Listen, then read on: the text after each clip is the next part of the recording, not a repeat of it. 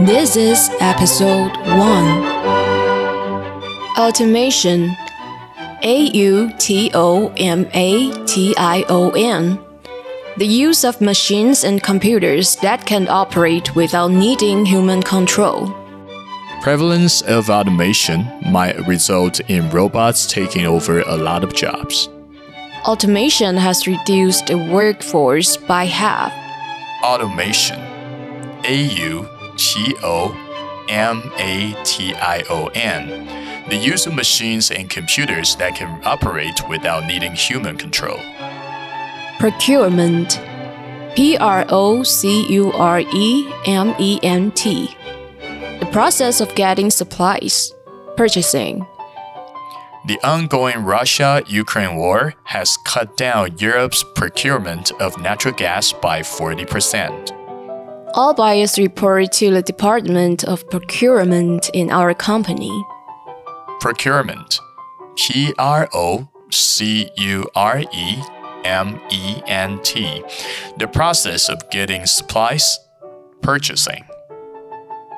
Exhibitor E X H I B I T O R Owners of some products or artworks shown in an exhibition.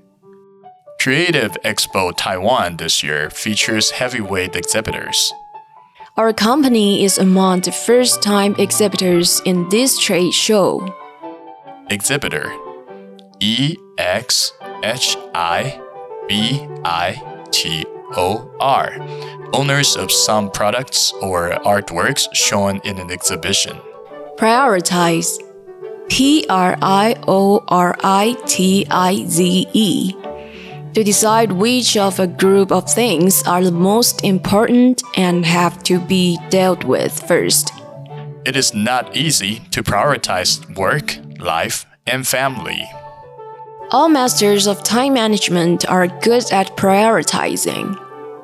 Prioritize P R I O R I T I Z E to decide which of the group of things are the most important and have to be dealt with first. Incentive I N C E N T I V E something that encourages the person to take actions, motives.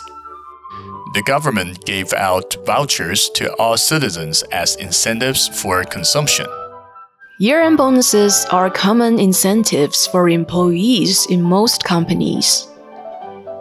Incentive I N C E N T I V E something that encourages a person to take actions, motives. Now, let's review the five words we have just learned. We'll say each word and pause. During the pause, say the meaning of the word as you remember it. Then we will give the meaning of the word. Automation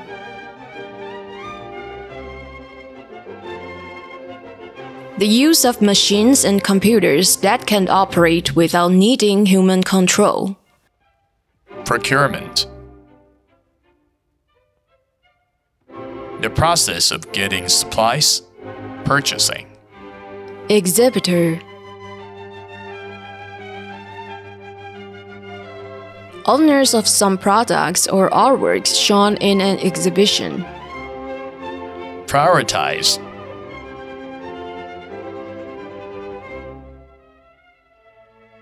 to decide which of the group of things are the most important and have to be dealt with first. Incentive Something that encourages the person to take actions, motives. If you haven't mastered some of the words yet, that's alright. Go back and listen to this unit as often as needed. Remember, you can master these words.